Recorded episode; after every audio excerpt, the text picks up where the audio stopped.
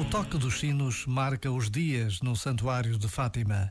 Chama os peregrinos, lembra o momento de rezar o terço, de celebrar a Eucaristia. Por muitos anos que passem, por muitas situações que se vivam, Fátima será sempre um mistério, só entendido pela fé, pela esperança e pelo amor.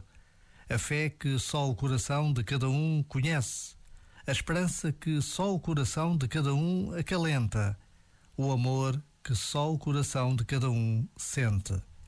Por vezes, basta a pausa de um minuto para trazermos Fátima ao nosso coração. Já agora, vale a pena pensar nisto. Este momento está disponível em podcast no site e na app.